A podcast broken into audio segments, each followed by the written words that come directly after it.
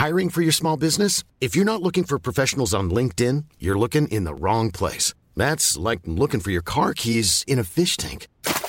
LinkedIn helps you hire professionals you can't find anywhere else, even those who aren't actively searching for a new job but might be open to the perfect role. In a given month, over 70% of LinkedIn users don't even visit other leading job sites. So start looking in the right place. With LinkedIn, you can hire professionals like a professional. Post your free job on linkedin.com slash people today. Heraldo Radio.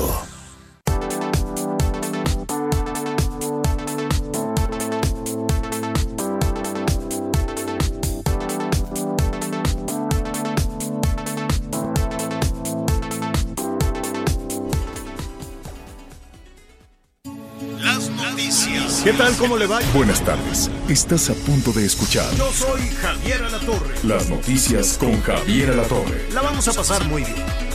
Comenzamos.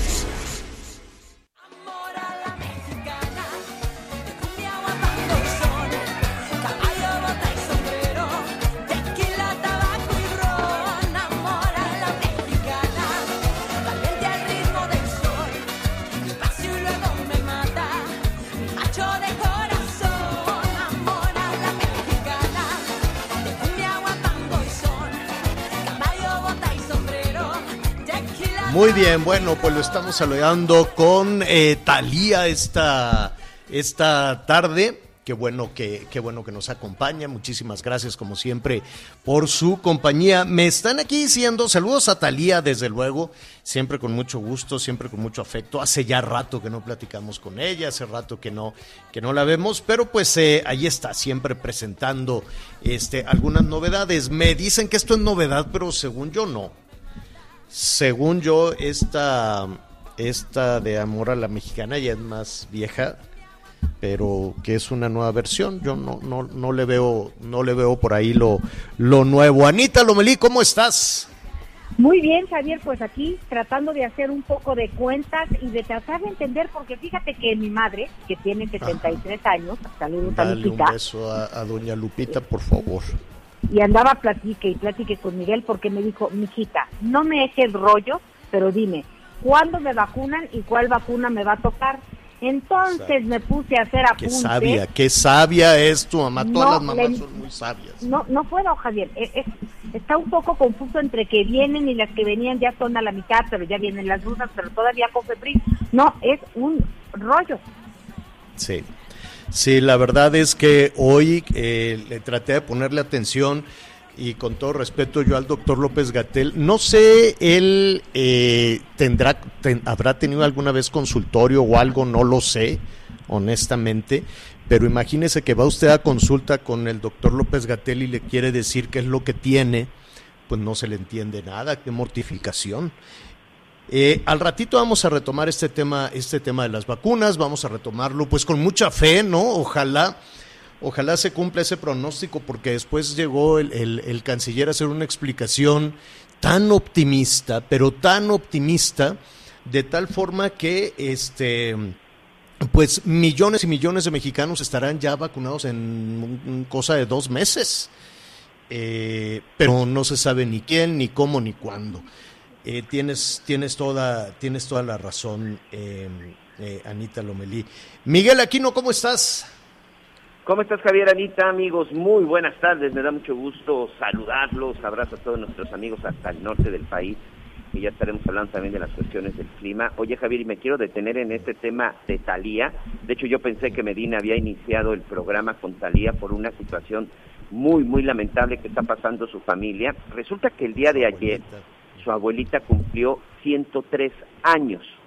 103 años este, cumplió eh, eh, pues la, la- una de las abuelitas más famosas, me atrevo a decir, este, en- hablando del medio artístico.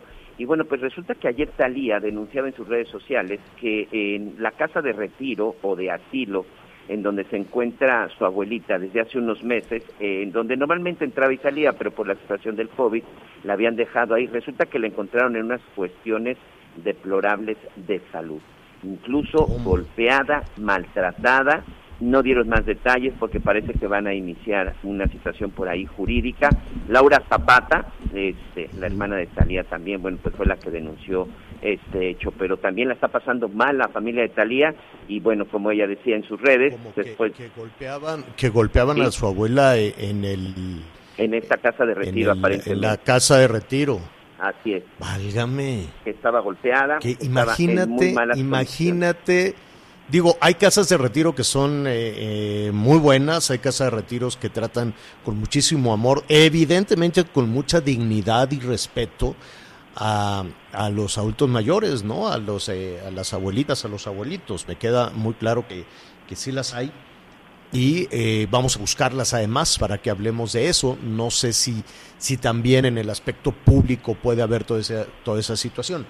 Eh, los mexicanos tenemos estas familias nucleares de varias generaciones juntas y siempre tratamos de poner atención a, a los adultos, a los adultos mayores. Hay quienes por diferentes circunstancias, por cuestiones de distancia, por, eh, por muchos, mu- cada familia es, eh, tie- tiene, tiene sus historias en donde, y en, y en muchas ocasiones por decisión propia, ¿eh? en muchas, muchísimas ocasiones, pues hay algunas parejas o que la señora es viuda, el señor es viudo, en fin, y deciden, ellos van revisando y deciden ver en cuál casa de retiro están mucho más cómodos. Sé que en algunas casas de retiro, por ejemplo de Morelos, nos están escuchando en este momento porque siempre nos mandan algún tipo de comunicación y la gente pues está muy bien, van revisando, hay de todo tipo de casas de, de retiro. No sé, Anita Miguel, en el tema público, con eso de que se recortaron las guarderías, los albergues, los refugios, pues ahora imagínate si hay algún tipo de casa de retiro pública. Yo supongo que si había, pues ya las han de haber recortado, porque pues todo el dinero se fue a la misma bolsa para repartir a los que no van a la escuela.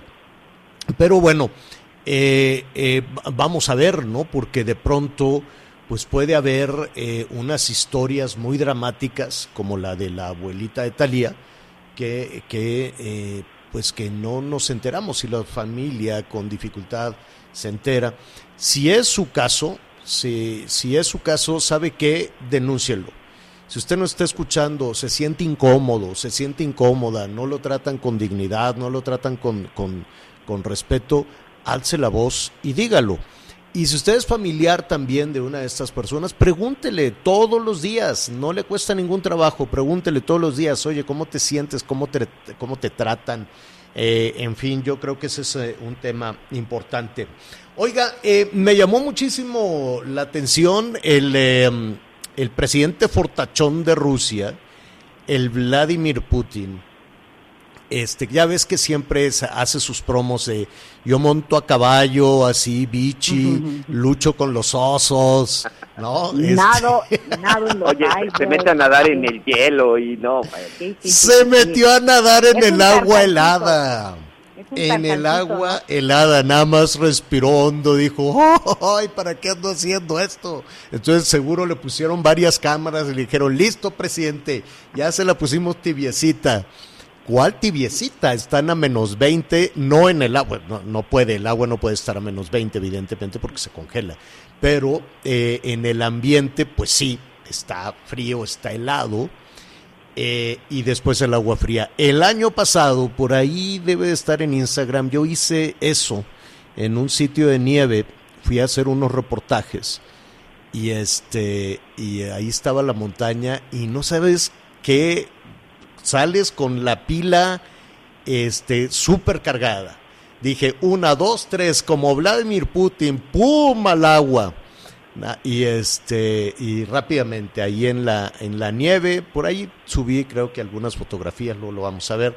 Claro que el agua no estaba tan, tan helada como la de Vladimir Putin, me queda No, pues, qué claro, horror. ¿no? Oye, pero, pues sí, El, el- choque, el contraste es muy bueno. Nada más te hace un, un chapuzón. ¿Por qué lo hacen ellos? Porque pues eh, es la iglesia ortodoxa, la iglesia ortodoxa rusa, son eh, este, cristianos y entonces hoy eh, por toda Rusia está la gente metiéndose o, o a tinas o a huecos, arman, abren así un hoyo en, en los lagos, en donde se pueda y uno, dos, tres, se meten al agua un ratito y luego se salen. No creas tú que se quedan ahí nadando. Es como sumergirse en el agua como- helada. ¿Mm? Es como la celebración del bautismo de Cristo, ¿verdad? Eso Vale, es, digo, es, eso sí, sí, sí. es justo, justo eso es, es una tradición más de carácter católico. Ahora, hágalo con mucho cuidado, no le vaya a dar una pulmonía, pero pues de vez en cuando este contraste de frío con, con calor, ¿sabes también en dónde lo hacía? En algunas ocasiones, uh, hace tanto, allá en Quintana Roo, cuando estaba eh, de local el Atlante, este, en alguna ocasión pues me habían invitado por allí a, a conocer las, las instalaciones donde entrenaban y todo esto. Entonces tenían, ya que acababas de entrenar, tenían una tina caliente, ¿no? De esas así como burbujeante, ¿no? Con su motorcito, Ajá. que es como un caldito, ahí te metes. Y este, y luego te sales de volada y te metes a una helada hielo como la de Vladimir Putin. Pues dicen que es muy bueno para la salud. ¿Sabes, Pues- ¿sabes también quiénes eh, acostumbran mucho estos métodos? Eh, los boxeadores. Saúl Canelo Sí. Álvarez es uno de los que hacen esto, sobre todo después de una pelea, porque precisamente también te ayuda a esta parte de desinflamar. Por supuesto que el contraste, bueno, incluso para una lesión, señor, inmediatamente le mandan contraste, frío caliente, frío caliente, y esto sin duda ayuda mucho. Pero lo de Putin, regresando al tema de, del expresidente, sí, de, pero a es de película, 78 Sylvester años Stallone tiene debe de criar. Es más propaganda, evidentemente. Oye, pero pues le funciona la propaganda. Todos los políticos ven cómo conectar con la gente. Y pero entonces, Putin pues, se ve muy bien. pues Putin acaba de ya, ahí. Nah, tiene panza, pero pues No. luego ahí le photoshopean para el video. Entonces, este, pero conecta muy bien con los rusos, dicen, ese es mi presidente, ¿no? Y entonces Sí. conecta muy bien y ve tú a saber cómo anden en las vacunas y en lo, lo otro por el estilo, pero les encanta, ahí está mi presidente luchando con los osos y está espiando a los gringos y él puso al presidente de los Estados Unidos y él, ¿no? Y ese tipo de cosas pues les emocionan mucho por allá, por allá en Rusia. Bueno, pues eso es lo que hizo. Ahora, no tan, no tan severo, pero yo antes, todas las mañanas antes de, de hacer este ejercicio, este, meto así la cara, si se puede, toda la cabeza, este, en agua fría, helada, helada ¿Pero por qué, para Javier? despertar, pues para despertar un poquito y entonces sí, vámonos, uno, dos, tres, ¿no? Como que ¡pum! de- de- de- despiertan muy bien. No lo haga, pregunte. No, No, no, no dar siga usted. señor, no, no nos dé esa receta. No, No lo, no lo haga, no lo haga, pero este, a- a- a- mira, llevo tantos años haciéndolo que ya, este, el día que no, que no encuentro el agua fría para eso, este, pues como que no, como que no se, no se siente. Y más ahorita que estamos en el Frente Frío número 27, se te quita el frío rápidamente.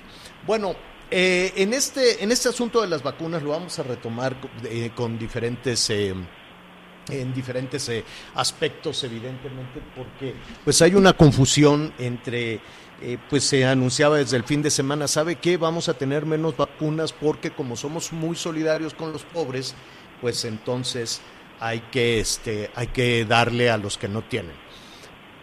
Pues sí, se agradece ese gesto solidario y de gran corazón de nuestro país de darle vacunas a los más pobres. Pero pues no quedaba muy claro a quién se los vas a dar, cómo se los vas a dar, si le dices, oye Naciones Unidas, llévate tú la mitad de las vacunas que tengo que aplicar. Este, ningún otro país de los ricos ha- lo ha anunciado de esa manera. Pero bueno, eso es lo que se anunció, más como un gesto este solidario, no se dijo quién es el país pobre ni, ni a quién le vas a dar la mitad de, de tus vacunas. Hazte de cuenta, Anita Miguel, que ustedes dicen, oye, pues yo tengo que vacunar a toda mi familia, ¿no? Y entonces, este, ¿cuántos integrantes, eh, más o menos, considerando familia este, eh, eh, legal y ampliada? no toda tu familia legal, Miguelón, me queda claro, pero así como el gabinete, ¿no? Este, tú tendrías que vacunar más. Si tú eres el responsable, te dicen, Miguelón, vete por las vacunas, este, y considera a todos, como cuántas tendrías que llevar, así a ojo de buen cubero. Sin dar muchos detalles, imagínense, somos cinco hermanos, por lo menos Ajá. 20 personas. Bueno, pon tú entonces, Miguel, vete por las 20 vacunas. Entonces vienes en el camino con las 20 y te dicen, oye, pero fíjate que hay unos más pobrecitos, ¿me das 10? Qué ¿A quién no vacuna? ¿verdad? ¿Y a No, quién te las quito? La decisión, ok, de esas Exacto. 10, ¿a quién dejo de vacunar de mi ¿no? familia? Me, no? me das 10, usted a ver, póngase también en ese predicamento, ¿no? Y, y, te- y dices, oye, sí, te doy 10, pero ¿a quién se las vas a dar? No, eh, a un organismo que a su vez se encargará y vamos viendo, o sea, no, no, no se la das directamente a una familia pobre, sino a, a una organización política, a una instancia de gobierno. Llega uno de los guardianes de la galaxia y te dice, oye Miguel, me das la mitad de tus vacunas porque se lo vamos a dar Servidores a una de la familia, nación. Bueno, esos, se lo vamos a dar a una familia mu- muy, pobre. Este, ¿Se la das a una instancia de gobierno o te vas con tus 20 vacunas? Qué Sí, dilema. una pregunta.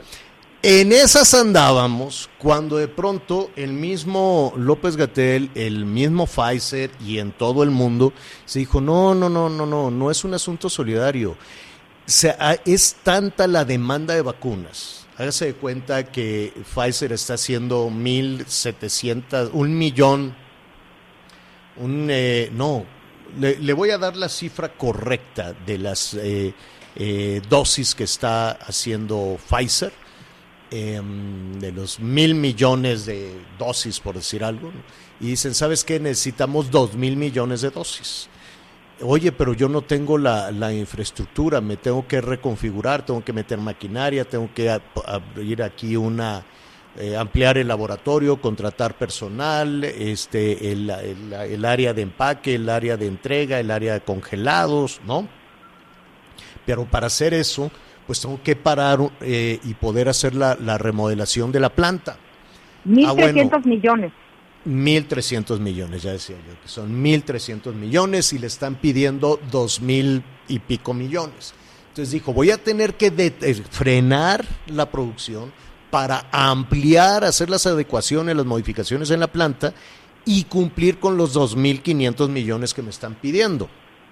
Por lo tanto, todos aquellos países que están formados, les informo que no les voy a poder cumplir la cuota eh, hasta después. Voy a hacer rápidamente la reconfiguración de la planta y entonces sí, ya les, le- les, eh, les doy lo que, lo que les había prometido. Entonces, pues ya, ya sabes, se armó todo un tema, todo un lío de que si era efectivamente por, por, por- porque las Naciones Unidas le dijo a México, oye, dona tu mitad, o lo que salió a decir Pfizer, no, yo voy a cortarle porque no tengo la capacidad para cumplir con todos en ese momento.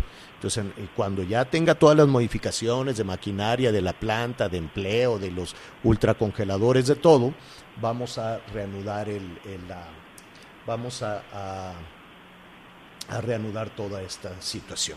Entonces hay de todo, puede haber anuncios políticos que son muy reconfortantes, eh, ¿no? Hay mucha gente que dice, ah, pues mira qué buena onda en México, pero atrás de toda esa situación que esperamos que le llegue a todos los países, esperamos que efectivamente le llegue a los países ricos, a los países pobres, eh, que por cierto, pues a estas alturas ya tampoco sabemos en dónde vamos a, ubicar a, a México, si entre los ricos o entre los pobres. Pero esa es eh, de alguna manera toda la discusión. El anuncio de Pfizer y el anuncio del gobierno mexicano. Pero entonces, para, eh, para concluir en este, en este tema que ya estaremos eh, repasando un poquito más, eh, más adelante, eh, vamos a, a ver, para marzo, Estamos ahorita mediados de enero, 19, ¿no? Para marzo, enero, ¿no? Los 10 días que le quedan, semana y cacho que le quedan en enero, más todo febrero eh, y marzo, o sea, en un mes y medio, según el canciller, en un mes y medio habrá 14 millones de, de mexicanos vacunados, en mes y medio. Entonces, este, pues no lo sé. Yo creo que en este momento, ¿cuántos están vacunados en este momento? pues como 400 mil, ¿serán? Sí, un poco menos. menos de medio millón, la cifra que daban ayer, señor. Entonces, pues faltan 14 millones en mes y medio. Oye, y pero Pfizer dice y Pfizer dice que no va a reanudar la entrega de vacunas hasta el 15 de febrero. ahora, Eh. también en esta situación de las vacunas, a mí eh, hoy, por ejemplo, con estos anuncios que daba el canciller Marcelo Ebrard, que por cierto ya es todólogo, este, me quedó una duda. La vacuna china o la vacuna de AstraZeneca o incluso la rusa, ¿son eh, medicamentos o son vacunas de una aplicación o seguimos en la misma? Vamos a tener 14 millones de dosis, que significa que solamente se le puede aplicar a 7 millones de mexicanos. Si fuera la de Pfizer, ese es el caso, porque de la de un millón de vacunas que mandara No, sí Pfizer, lo, sí, hablamos de sí 500. lo, Ah, Sí lo dijo. sí lo, sí Dijo lo dijo más o menos, de que por acá tengo un, que iba a haber un un, retraso, a lo mejor posiblemente de eh, cuatro días más, porque son 21 que a lo mejor serían 24 o podrían ser hasta 45 días No, en lo que llega la segunda dosis. Quítale para el número este que grupo. pensaste. sí, Entonces, exacto. ¿para qué dicen que en multiplícalo marzo? por tres. No, Ya, no. ya No, estás es que gateleando. Estás gateleando, Anita. Oye, pero los que sean de dos dosis, Miguelito, tendrán sus dos dosis y los de uno una. Lo que fa- falta ver es qué nos tocará ¿Cuándo? a quién. ¿Y, cu- y ¿No? cuándo? ¿Y cuándo le van a dar la segunda dosis? La verdad es que, mire, esperemos que así sea, de todo corazón, esperemos que en un mes este, que, que 14, más de 14 millones de personas estén vacunadas, primero Dios, ojalá, ojalá sea de esa, de esa manera. La situación, pues como lo están planteando, este, no solo Pfizer, recuerde que son varios laboratorios los que tendrían que llegar, partiendo de que así sea. Por ejemplo, ese cuadrito dice que Pfizer va a entregar 5 millones de dosis y habrá dos y medio millones de personas vacunadas, ¿no? Porque es doble. Luego dice que la China dice que ellos van, es de una sola aplicación, que ellos van a entregar 6 millones 950 mil y que se van a vacunar a 6 millones 950 mil. Luego dicen que AstraZeneca, la que se va a empaquetar aquí en México, va a servir para un millón, o sea, se van a hacer dos millones, esa sí es doble, Ajá. y alcanzará para un millón. Después hay otra, la rusa, que este, pues ojalá sea buena, ¿no? Vamos viendo. Sí, todas las vacunas son buenas, va- vamos a ver la efectividad. La rusa, que se llama Sputnik, dice el canciller que van a mandar 7 millones y medio y que van a alcanzar para 3 millones eh, y medio de, de personas. Esta también Estas es de doble dosis. también es de doble. De tal forma que en un mes, apúntele hoy 19, ¿no? Eh, para marzo, en un mes y medio, tendrán que estar en México 21 millones y medio de vacunas y para marzo habrá 14 millones 172 mil 325 eh, personas eh, eh, vacunadas. Es de ese tamaño es el reto. Eh, pues se anunció con mucho optimismo. Oye, y una cosita más, Dime. que es, el, fin de semana se van a presentar, van a presentar la solicitud de emergencia, igual que lo hicieron Pfizer, que ya está autorizada en México, y AstraZeneca, que también está autorizada ahora Cancino. La fase 3 de Cancino contará con 15 mil participantes hasta el momento. Ustedes dicen si nos andolamos en voluntarios para tener vacuna. No, va- se te van a poner enfrente funcionarios de, de los guardianes de la nación o Los luego se van a poner enfrente los, los este, regidores de Morena o bueno, los diputados, ¿no? Todos se van a ir, ir metiendo. La verdad es que el reto es enorme porque el 0.39%, 0.39% de la población es la que ha recibido la vacuna y es un desorden. ¿Por qué se lo encargaron a los servidores de la nación? Pues no lo sé, porque tienes un sistema de vacunación en México. Eso es lo que dicen los gobernadores. Dice, oye, si ya tenemos aquí una, todo un, área, toda, toda una logística de vacunación en el país, ¿por qué no se utilizó? ¿Por qué se lo tienes que encargar a qué hacen los guardianes de la nación? Porque ahí van este hay, médicos, está el ejército, está la Policía Federal y también van unos del chaleco, del chaleco de promoción de, de Morena. ¿Qué hacen? Ellos la aplican la vacuna o toman los datos o piden credencial de lector. Es realmente, eh, y hay que vacunarlos, pero no queda muy claro ellos qué hacen. La ¿Qué hacen la- los, los guardianes de la nación? La Ajá. explicación que da el gobierno, específicamente el presidente López Obrador, es que precisamente esas brigadas que pertenecían a Morena, hay que decirlo, son estas brigadas que se formaron desde, de- desde antes de la elección del 2018 con Morena y que en efecto, bueno, pues se dedicaron a recorrer todo el país, municipio por municipio, colonia por colonia. Bueno, la explicación es que dice que conocen pues perfectamente el territorio nacional. Aquí a mí sinceramente lo que me sorprende, señor, es que pues si no me equivoco, durante muchos años en la época en la época moderna, pues existe un programa nacional de vacunación, es decir, no es la primera vez que nos estamos vacunando No, en México. No, ¿eh? Existe la infraestructura. Eso es lo que dicen los gobernadores. Dicen, oye, si ya tenemos la infraestructura para los programas nacionales de vacunación, ¿por qué no se utilizó esa infraestructura? Vamos a hacer una pausa y vamos a retomar el tema. Vamos a ver, vamos a hablar también con algunos gobiernos de los estados que están, dicen, oye, yo voy a salir a buscar las vacunas. No me voy a esperar a que llegue el guardián de la galaxia y que me diga, te voy a poner el- el- la vacuna. No lo sé. ¿Usted qué opina de todo esto? Llámenos, hacemos una pausa, volvemos. Sigue con nosotros. Volvemos con más noticias. Antes que los demás.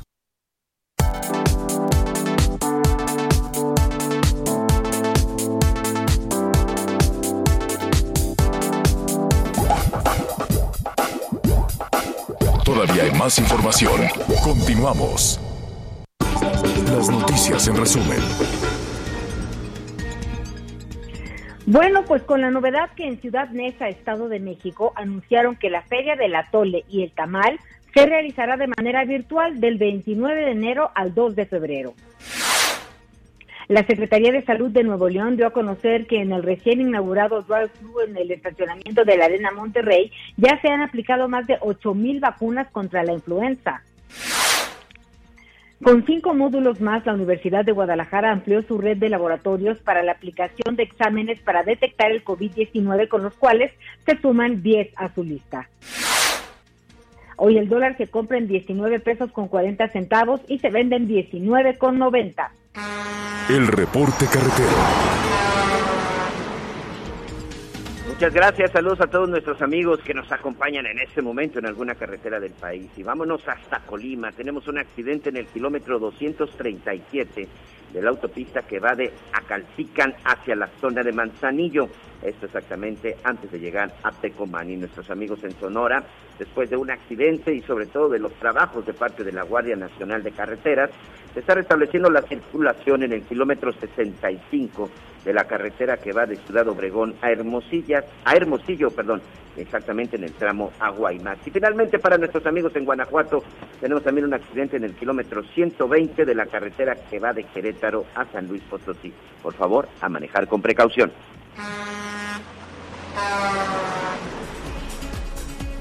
Muchísimas gracias por todos sus comentarios. Nos están eh, reportando también lo que faltaba, el robo de el robo de oxígeno. Ya lo estamos investigando, ¿no, Miguel?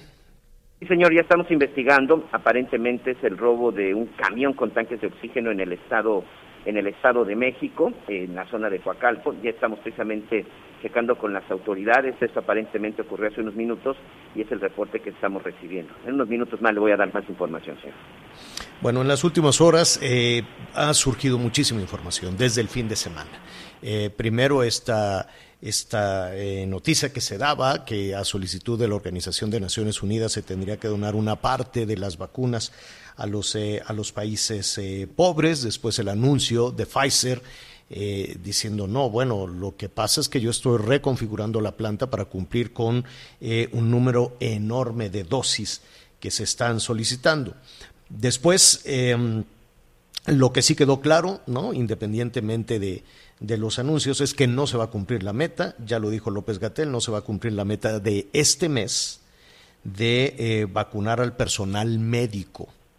Al personal que está eh, pues en el primer frente de, de, batalla atendiendo a todos los enfermos de, COVID, independientemente de los que por ahí traten de, traten de, de colarse. Eh, responsabilizan de esta eh, situación no a la logística, no a la logística que se está utilizando para, para eh, vacunar al personal médico, sino a que ya hoy llegó un embarque de la mitad, hoy llegaron 200 mil dosis, poquito más, y no va a llegar más hasta el 16 de febrero.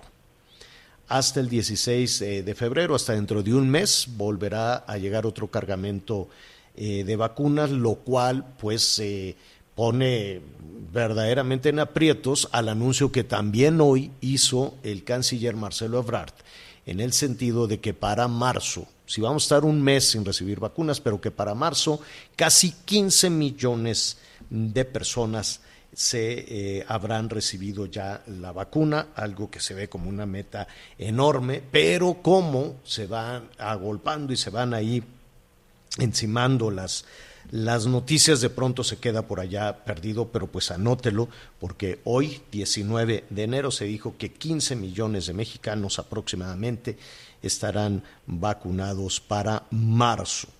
Los gobiernos de los estados, pues también habrá, habrá que ver, eh, desde luego, al, algunos de los gobiernos han cuestionado esa logística y dicen, oye, si ya existe un sistema nacional de vacunación, ¿por qué no utilizar esa vacuna? ¿Por qué hacerlo a través de los servidores de la nación y a través de todas estas eh, células de, de que se han utilizado sobre todo para entregar eh, los, eh, el dinero a los diferentes, a los diferentes grupos.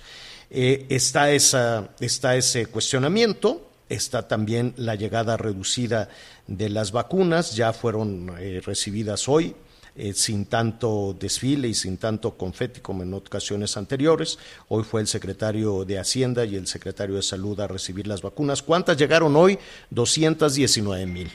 De esas, eh, 213 mil, lo estoy más o menos cerrando, se quedan en la Ciudad de México y a Monterrey se van 5 mil 850, 5.850. Tenemos en este momento comunicación eh, precisamente con el eh, responsable de toda esta estrategia de eh, vacunación en Nuevo León.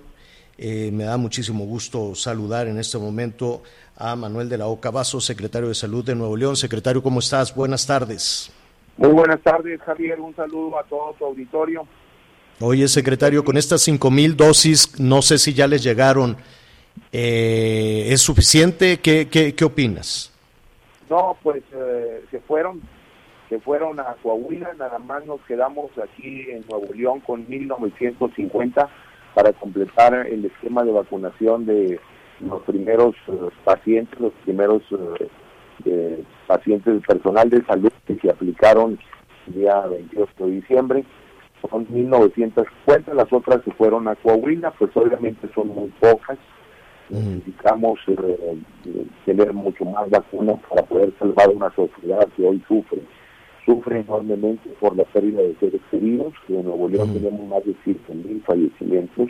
Ayer fallecieron 41. Yo hago la analogía, la comparación, que es un camión urbano lleno de pasajeros, con todo el chofer que es embestido por un tren y fallecen todos los pasajeros, incluso el chofer, todos los días, todos los días y así es en todo el país y obviamente para salvar miles de vidas necesitamos más vacunas y también para reactivar la economía. Por eso que en Nuevo León estamos haciendo un gran esfuerzo, un gran esfuerzo. Hace unos momentos desayuné con unos empresarios rusos que van a invertir en un laboratorio para producir vacunas en Nuevo León. Lo pueden hacer en dos o tres meses, tener ya el laboratorio este de producción de vacunas de la Sputnik 5 y bueno estamos estamos en pláticas con también con otros eh, otros gobiernos para ver si podemos conseguir vacuna en otros eh, países del mundo tenemos Esa... que ser más veloces el virus esa es una esa es una muy buena noticia entonces hay ya un contacto ¿Con quién? ¿Con el, con el laboratorio, con el gobierno ruso, para poder desarrollar... Con el con el gobierno gobierno- ruso. ¿Y de qué se trataría? ¿De desarrollar el activo o de envasar? En, de eh, desarrollar el activo, de envasar, de producir vacunas en, Nuevo León para que sean distribuidas a todo el país. Ahora, Esto- esas vacunas, esas vacunas que, que se eh, que se producirían en, en Nuevo León, ¿se tendrían que entregar al gobierno federal? Eh, obviamente son para todo el país, son para todo el país y si la producción es suficiente también para producir para otros países. Ellos eh, tienen una gran ventaja porque ya prácticamente ellos vienen ya sin la inversión, ya el gobernador se dio un terreno donde iba a hacer el penal de minas, que ya hay bodegas grandes, instalaciones apropiadas, y hay agua, y, y bueno, eh, estaré yo estos días en Rusia para hacer el contacto con el ministro de Salud de Rusia y, y llevar todas las especificaciones de lo que ofrece el gobierno de Nuevo León para tener una empresa que fabrique vacunas en Nuevo León para llevar a salvar miles de vidas. Esta, También esta, vac- vacuna cuándo estaría esta vacuna cuándo estaría lista, secretario? Ellos nos dicen que en dos o tres meses podemos tener producción de vacunas en Nuevo León. ¿A abril? Estaríamos hablando de que en abril ya se podría contar con, con- con vacunas, siempre y cuando se iniciaran los trabajos eh, este mes. Así es, así es. Eh, Anita Lomelí te quiere preguntar, secretario. Anita. Gracias, gracias, secretario. Eh, en el tema de las vacunas, hemos visto y pues escuchado cómo el gobierno federal, pues, de alguna manera ha acaparado o controla hasta este momento todo el flujo de vacunas. ¿Va a ser posible que un gobierno, en este caso como el de Nuevo León, eh, pues traiga sus vacunas? Sí, nosotros eh, tenemos ahorita, estamos en una guerra, Anita, y en las guerras es válido todo. En una guerra que tenemos que implementar nuevas estrategias porque nos está ganando el enemigo invisible llamado SARS-CoV-2. Hoy tenemos que hacer cosas extraordinarias, cosas que nunca habíamos hecho. Por ejemplo, ayer pusimos un módulo de vacunación drive-thru en afuera del estacionamiento de la Arena Monterrey, donde tuvimos 12 carriles ahí prácticamente eh, y vacunamos eh, de 8 de la mañana a 8 de la noche casi 9 mil personas. Vamos a poner que vacunemos 8 mil personas en esos módulos drive-thru, si ponemos 5 son 40 mil personas en, en los módulos drive-thru en un día y en un mes estaríamos vacunando 1.200.000 personas. En un mes. Necesitamos eh, implementar estrategias de vacunación como lo ha hecho Israel o lo han hecho los países de primer mundo, porque hoy siguen y siguen falleciendo miles de personas. Y si vamos a este ritmo vamos a terminar de vacunar en 8 o 10 años. ¿Quién aplica, ¿quién aplica en este momento las vacunas en, eh, contra el COVID en Nuevo León? el personal de la Secretaría de Salud, tenemos un gran personal muy capacitado y así debe ser. México es reconocido como tener uno de los eh, mejores sistemas de salud en cuanto a vacunación. Y gracias a la vacunación se han erradicado enfermedades como la poliomielitis, el sarampión que estuvo eh, prácticamente eh, eliminado y volvió otra vez a resurgir por, porque no se vacunó a la población vulnerable pero tiene un gran sistema de salud en, nuestro país.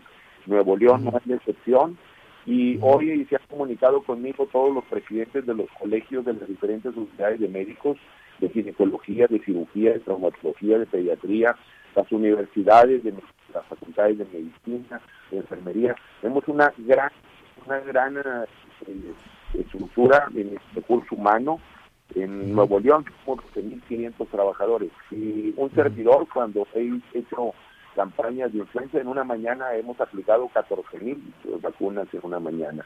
Entonces todo es tener las vacunas.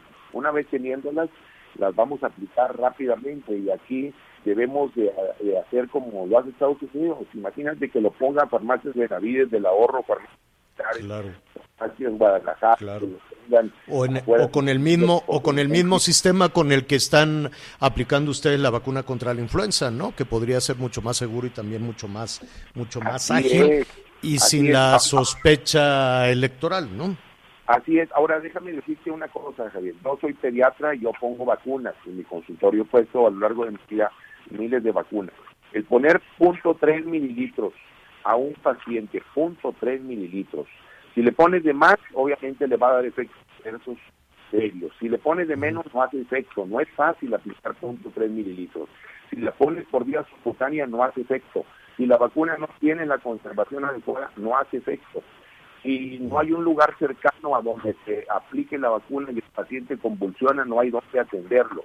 Eh, Claro. eh, tenemos aquí eh, prácticamente eh, confiar en los expertos. Los expertos es el personal de salud, que siempre lo ha Así hecho en el país, y Nuevo León tiene Muy bien. capacidad al igual que todo México. Claro, secretario, pues eh, nos quedamos con dos, eh, con dos muy buenas noticias. Una, el contacto ya con el gobierno ruso para poder desarrollar esta vacuna en eh, Nuevo León y eh, un contacto adicional para traer un eh, número adicional de vacunas también a Nuevo León. Si nos permites, pues estaremos muy cerca de, de estos dos anuncios, de estas dos noticias para este, poder informar al resto del país. Secretario, gusto. gracias. Igualmente, hasta luego. Gracias. Gracias, es el secretario de Salud de Nuevo León, Manuel de la Oca Vasos. Vamos a hacer una pausa y regresamos. Atención en el sur sureste del país. Hablaremos de la caravana de migrantes que se acerca. Sigue con nosotros. Volvemos con más noticias. Antes que los demás. Heraldo Radio. La HCL se comparte, se ve y ahora también se escucha. ¿Qué tal? Muy buenas tardes. Estamos aquí, amigos del Heraldo Radio, para platicarles en este espacio sobre un tratamiento capilar que ha revolucionado muchas cabelleras. Créanmelo, es si usted es de esas personas que realmente se preocupa por el marco de la cara, que como dice Pausazo, es el cabello. Lo tiene delgado, lo tiene débil. Bueno, pues escuche bien lo que nos va a platicar mi Pausazo. Adelante. Ay, pues mira, yo te voy a decir algo. Todos queremos, Moni, un cabello ganador, una melena espectacular.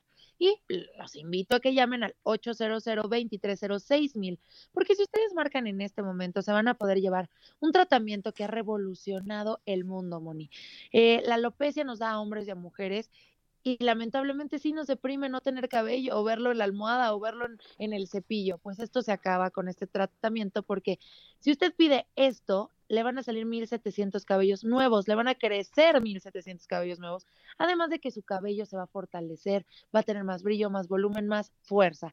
Llame en este momento al 800 mil porque llamando en este momento los quiero consentir y se los voy a regalar. Se los voy a regalar, solamente tienen que pagar los gastos de manejo y envío y llamar al 800 mil porque marcando ahorita se lo lleva gratis, Moni, y va a recuperar cabello, pero también personalidad, actitud, autoestima. Qué bonito es cuando te dicen, qué guapo te ves, pues eso va a pasar cuando tengan este pelazo ganador. Así que llame al 800 mil para recuperar todo su cabello, su melena, 1700 cabellos en un solo tratamiento. Esto es una locura, mi Moni, ¿cómo ves? Una locura de verdad, así es que usted ingrese a este club y sea parte de los que tienen la dicha de tener un cabello sano, saludable, fuerte, vigoroso, joven y hermoso. Ah, ¿qué tal me salió? 800 mil. Gracias, Pau.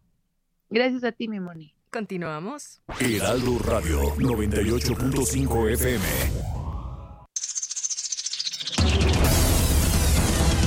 Las noticias con Javier Alatorre por El Heraldo Radio, una alianza de Heraldo Media Group, Grupo Audiorama Comunicaciones.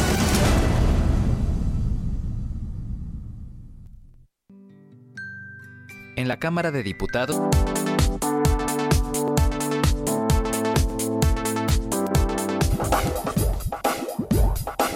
Todavía hay más información. Continuamos. Bueno, eh, están resueltos a, a, seguir adelante esta eh, caravana que partió de Honduras. Lo que nos dicen, hemos estado desde ayer con un contacto muy intermitente con algunos eh, de ellos. Dicen, oiga, en Honduras pues no tenemos nada. ya no tenemos nada que perder este, entre la pandemia, la pobreza en la que ya se vivía, más los huracanes, más el olvido, dicen pues nos la estamos jugando y queremos llegar a México. Muchos se van a querer quedar en México, otros seguirán la ruta hacia los Estados Unidos. ¿Qué está sucediendo en Guatemala? Me da muchísimo gusto saludar de nueva cuenta a Luis Armando La Madrid. Luis Armando, ¿cómo estás? Buenas tardes. ¿Qué tal, Javier? Muy buenas tardes. Te saludo con gusto desde Guatemala, desde la frontera con México. Pues como tú bien lo mencionas, pues esta caravana de migrantes que tenía la intención de llegar hasta los Estados Unidos, pues prácticamente su sueño se ha frustrado. El día de ayer, después de un tercer choque con las autoridades de Guatemala, pues prácticamente se disolvieron en el kilómetro 177 del departamento de Chiquimula y en el 144 del departamento de Zacapa. En estos lugares, pues esta caravana de migrantes, cerca de 6.000 personas, comenzaron ya a regresar hacia la frontera de El Florido, ya con Honduras, en donde están comenzando a realizar su trámite de retorno voluntario. Algunas personas, algunos pequeños grupos, sí lograron dispersarse, salir por caminos eh, vecinales, y son las personas que hasta este momento no han sido identificadas. Pero en el trabajo que se está realizando por parte de las autoridades del Ejército de Guatemala y de la Policía Nacional Civil, pues ellos tienen instalados eh, 17 puestos de control en lo que son las rutas principales que ellos podrían tomar para llegar sobre todo a la frontera de San Marcos, que es donde nos encontramos entre Tecunumán y lo que es eh, Ciudad Hidalgo en Chiapas.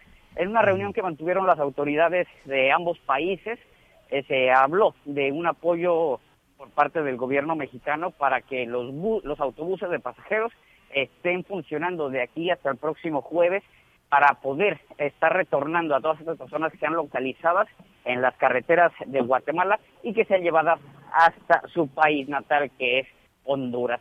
Se descarta prácticamente que una caravana importante esté llegando a la frontera de Guatemala y México hasta este momento, Javier. ¿Qué, eh, qué los hizo desistir, Luis Armando?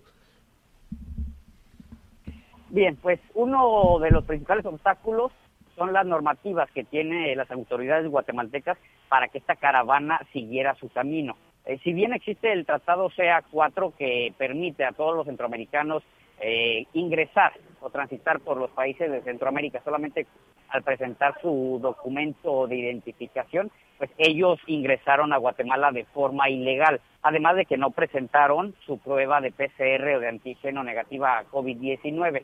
Ante esto, pues el Estado guatemalteco decretó un estado de prevención, lo que lo, le permitía el poder disolver esta caravana y poder eh, a- retener a las personas para que ellos fueran expulsados del país al violar la soberanía nacional y sobre todo en poner en riesgo la, a la seguridad y la salud de la población guatemalteca. Ante esto y ante también en los, eh, las amenazas o los anuncios del gobierno mexicano de que no se estaría permitiendo el paso o no se está promoviendo la migración irregular, pues prácticamente fue lo que ellos a ellos los hizo decidir regresar a Honduras. Sí, sí, el discurso del gobierno mexicano definitivamente cambió muy diferente al del 2019. Luis Armando, muchísimas gracias. Te estaremos escuchando por la noche con el reporte. Muchas gracias, Javier. Buenas noches. Gracias, es Luis Armando La Madrid, es el corresponsal de Azteca Azteca Guatemala que le ha dado seguimiento a esta, a esta caravana. Vamos con sus comentarios. Antes una pausa, regresamos. Sigue con nosotros. Volvemos con más noticias. Antes que los demás.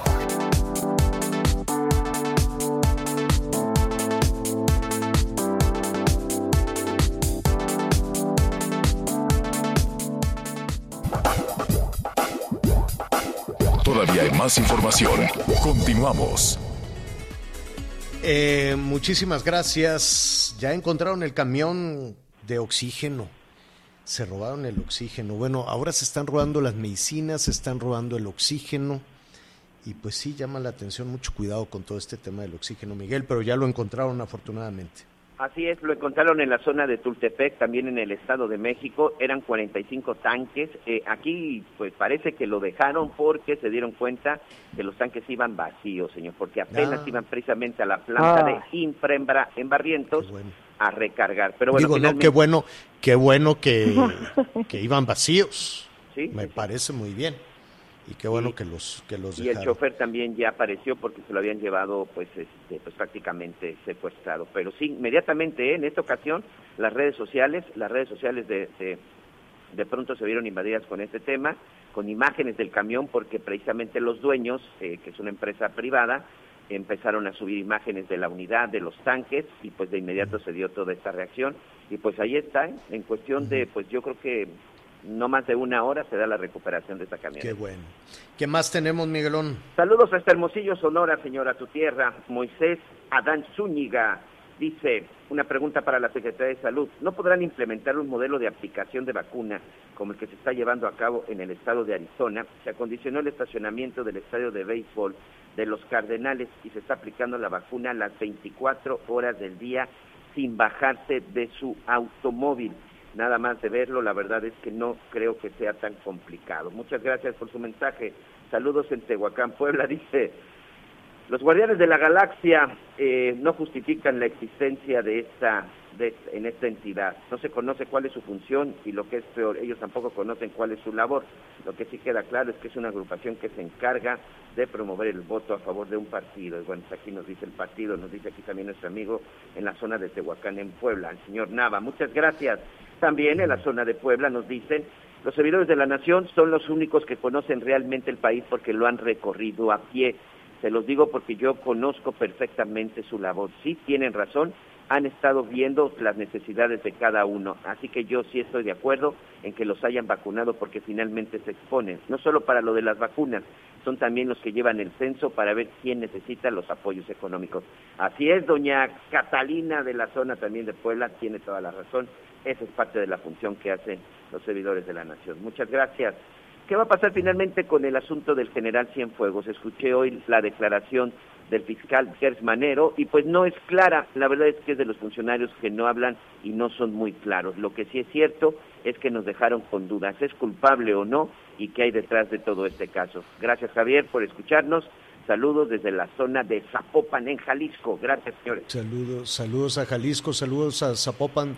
Mire, estamos eh, concluyendo la primera parte. Vamos a retomar este, este tema eh, de, de este conflicto, por decirlo de alguna, de alguna manera, entre la DEA, entre la Fiscalía, no necesariamente entre el gobierno mexicano y el de los Estados Unidos, y en medio el general Cienfuegos.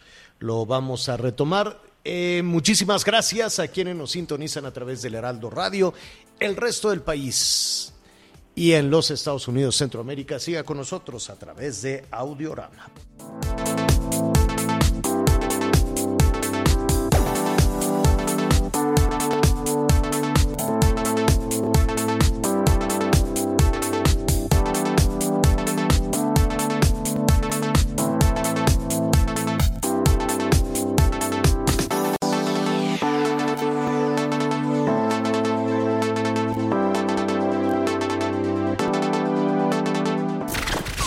Gracias por acompañarnos en Las Noticias con Javier La Torre. Ahora sí ya estás muy bien informado.